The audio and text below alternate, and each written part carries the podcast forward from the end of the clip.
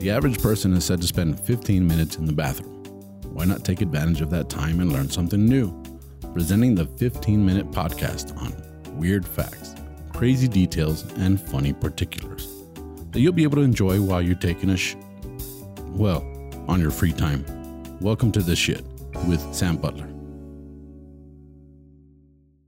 Welcome to another episode of The Shit Podcast. I have a very special guest, Jesse Aguirre. Jesse, welcome back. Thank you for having me back. Hey, thank you for being here. You know, um, I had the opportunity of being on y'all's podcast. Yeah, Yes. Otra Ronda El Today, Podcast. actually? Uh-huh. It actually came out today. That's came out awesome. today, uh-huh. And Check it uh, out. it's it's uh, we started talking and uh, uh, we were talking about Oktoberfest Mm-hmm. and Oktoberfest being what it is.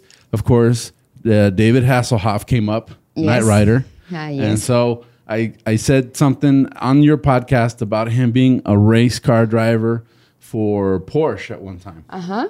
And so then after we left, after we got done with It the was a episode, celebrity in Germany, right? yeah, he was a celebrity in Germany. Uh-huh. And so I thought, okay, let's do a David Hasselhoff episode. Okay. And let's talk Uh, do it. about. And guess what? I found out he. w- It, I couldn't find any information on him being a race car driver. Really? Really, I had I Okay. Uh-huh. had read a story somewhere, but I couldn't find any information. But all the stuff I found out about David Hasselhoff is pretty incredible. Oh, yeah. I mean, I mean, he was in SpongeBob. he was on Well, SpongeBob. yes, he was. Yeah, I know. That's In the one movie, Of, yeah. yeah. he's in the SpongeBob movie. Actually, that's one of the things they say about him is that he's always been very willing to make fun of himself, Okay. Yeah. and that's one of the things that's likable about him. Matter of fact, But uh, everybody loves people who does that. Yeah, I was It's looking at like a, a I was looking at a video today of one of his latest songs, and it was so ridiculous. You know, it was so '80s type, and I was just, I think it was called like uh, "I Will Survive" or something. I was going like, "Wow, this is like very '80s pop." Okay. and it was like 2021 or something. It was crazy. Okay. Okay. That that sounds weird. And no. No. So, David Michael Hasselhoff, they nicknamed him the Hoff. Yeah, he's an American actor, singer, producer, television personality, and businessman. He's got several world records. Okay. We're going to talk about that. He was born July 17th, 1952. He's 69 years old in Baltimore, Maryland, United States. He's still alive. He's still alive. Huh? He's 69. He's actually um 1.93 meters, which is like six foot four. So he's two inches taller than I am. Oh my god. Yeah, he's a pretty tall dude. Yes. Yeah. So one of the weird facts about David Hasselhoff, I mean, we know about Knight Rider. Mm-hmm. That was the show that made him famous, Yes. right? He Um, was in Baywatch too. He was in Baywatch. But Knight Rider made him famous. Do I know, remember- I Do know, you I know, remember I know. Knight Rider? No. You- I you're think I too was young? so little. Uh-huh. You never watched Knight Rider, No. really? Then this episode is just gone to shit. Not just kidding. No, Knight Rider. Knight Rider was a show about a car, Uh huh. and uh, Michael Knight was like a investigator, detective, like like he was this guy that was always solving. He had a company called like Knight Industries, and he was always stopping the bad guys. Okay. That, as a matter of fact, that's one of the weird facts about Knight Rider was that he was like the Lone Ranger if he had a car, Okay. right? Instead of a horse. Instead of a horse. Uh-huh. Yeah. So that's that's what that's what they based the series. on, Okay, okay, okay, okay. right. Sounds And so his car was called Kit. the car The car was Kit. called Kit. K I T T. Uh-huh, And it st- and it stood like for Knight Industries, whatever. Uh-huh. Uh, talking transportation. I don't know. It was like, but those were the, the those was the initials of the car. Oh, Okay. And the car would talk. Like Herbie. Uh, yeah, but it would it was computerized and it would talk to him. okay. And so he would be Kit, and the kit would the car would drive by himself. Mm-hmm. So anytime Michael Knight got into trouble, the car would come rescue him. Like like like Bumblebee and Transformers. kind of like that. yeah. Ah, okay. Mm-hmm. Yeah. So, I mean, but that was done in the 80s. It was a sitcom. Yeah. And that was his big break. He had done some movies prior to that, but ki but Knight Rider made Mm-hmm. Was him the big hit. made him the big hit. Okay. And if you get a chance, there's a video uh, that went viral called um, Knight Rider in Español. Okay. It's hilarious. The Um, Knight Rider in español. in Español. okay. It's like a dubbed over thing. It's so funny. Oh, I love those videos. Yeah. so a lot he had a lot of there's a lot of weird facts about this guy. Um, first of all, he does Knight Rider and he's extremely famous Yes. because of the show. Mm-hmm. But then Knight Rider is over, it gets Mm-hmm. canceled, and he's he he likes to sing, so he sings, and he doesn't do so hot. Mm-hmm. He's, he's in a good singer. He's not. He's he doesn't do too good in the United okay. States. Okay. Okay. But one of the days that he was out and about, a person came up to him and said, "Hey, you know, we everybody loves you in Austria." And he was like, "What?" And he goes, "Yeah, your record's number one on the charts in Austria." So then he so then he gets on the phone and he calls up his agent. His agent finds out that he is on the number one charts in Austria. So he flies to Austria and organizes a a, a tour. So so he does the Austrian tour, and he's a superstar in Austria Okay. right? And then from there he goes, and then from there he gets famous in Germany. In Germany. Okay. yeah. So he's he finds out, hey, I'm not doing anything. Nothing's really happening for me. And then he finds out, dude, everybody loves you in Austria. Right. Okay. So he goes that route.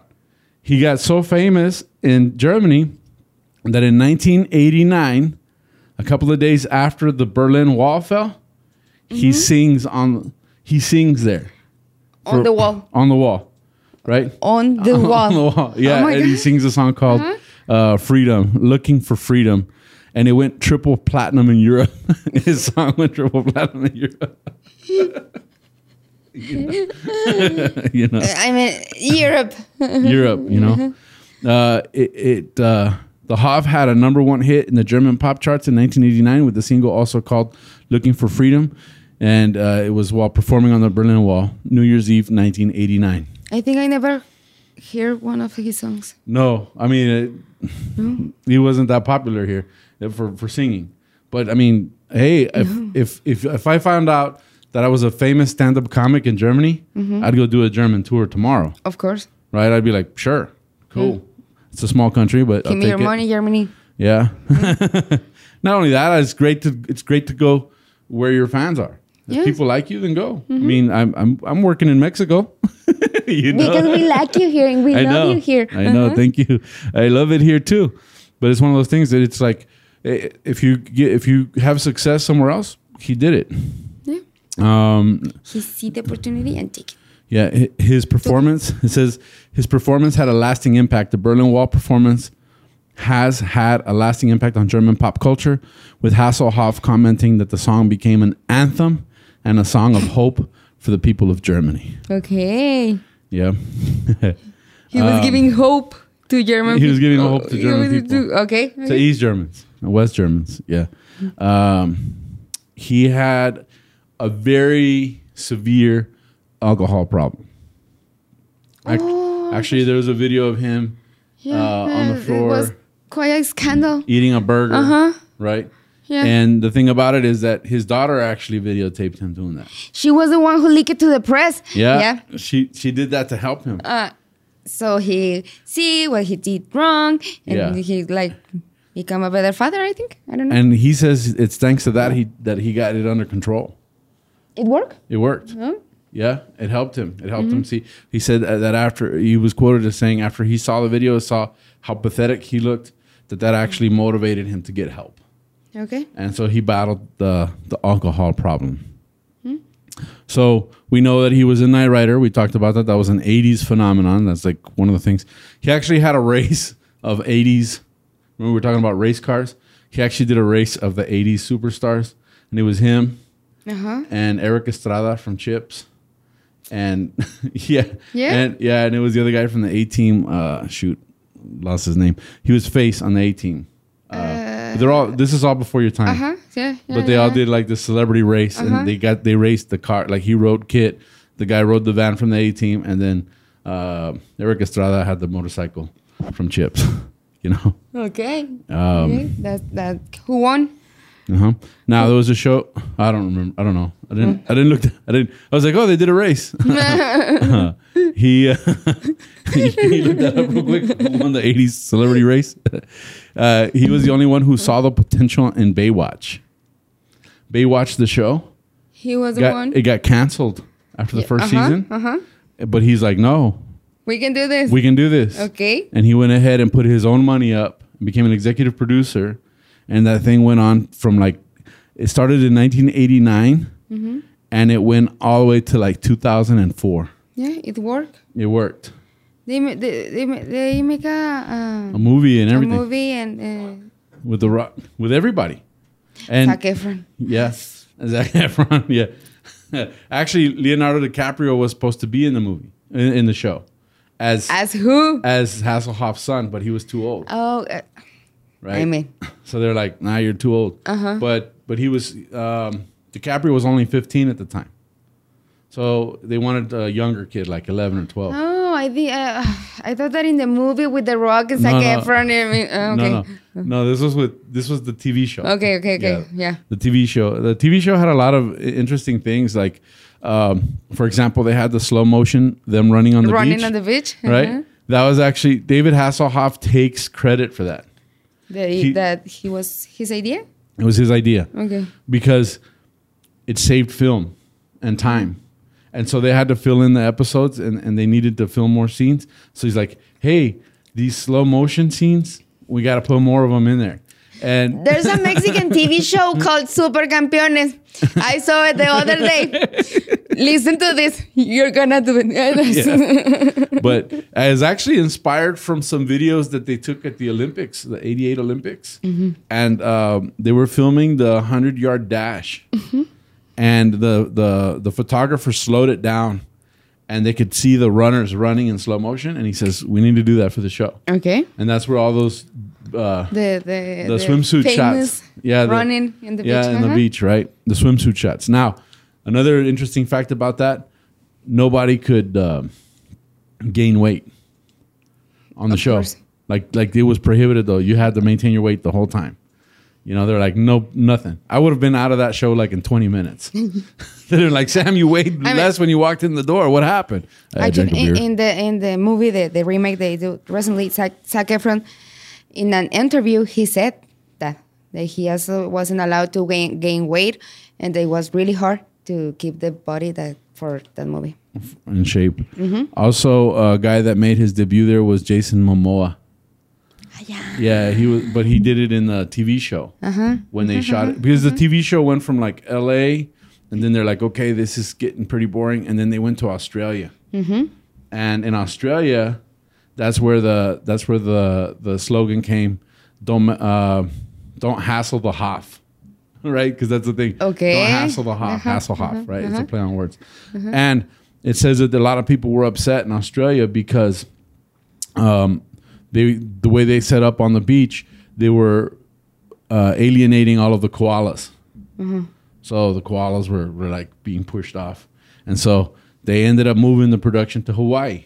Okay. And when they move it to Hawaii, that's when uh, Jason Momoa comes on the show as a lifeguard. yeah, he's a and, he's, Ah, Hawaiian. and he's all young. He's Hawaian. Mhm, he's yeah. Oh. Hawaiian. Yeah, I Now remember he he set a Guinness World Re- he set two Guinness World Records. that. Okay, Uh, what do you think the first world record was for? running on the beach. I don't know. yeah, no. he was the most watched man in the world on TV. okay. 1.1 billion viewers in 142 countries. Okay. That's like how the, the, him or the Him. Baywatch in, in general? he was considered the most watched man in the world. okay. And Guinness World Records got that, except Hugh Laurie on the drama House beat him because that became more popular over time. They, so he lost that world record. His second world record, what do you think it is? Running on the beach. I don't and running on the beach in underwear. And um, I don't- Why? Yeah. Give it to him. it was his idea. He's the man with the with with the the tallest bungee jump in history. Uh, but it's a reverse bungee jump. Okay. Do you know what a reverse bungee jump is? No, what is? When I first read it, I thought that he was going to like jump backwards. Uh huh. Right? Yeah. No. How? You're on the ground and they slingshot you into the air. Right? So he has a world record for the, the tallest reverse bungee jump. I know it's like 500 feet or something. It was like a lot. And, and uh, if you watch reverse bungee jump videos, Mm-hmm. it's crazy. Oh my god, Yeah. I didn't know that exists.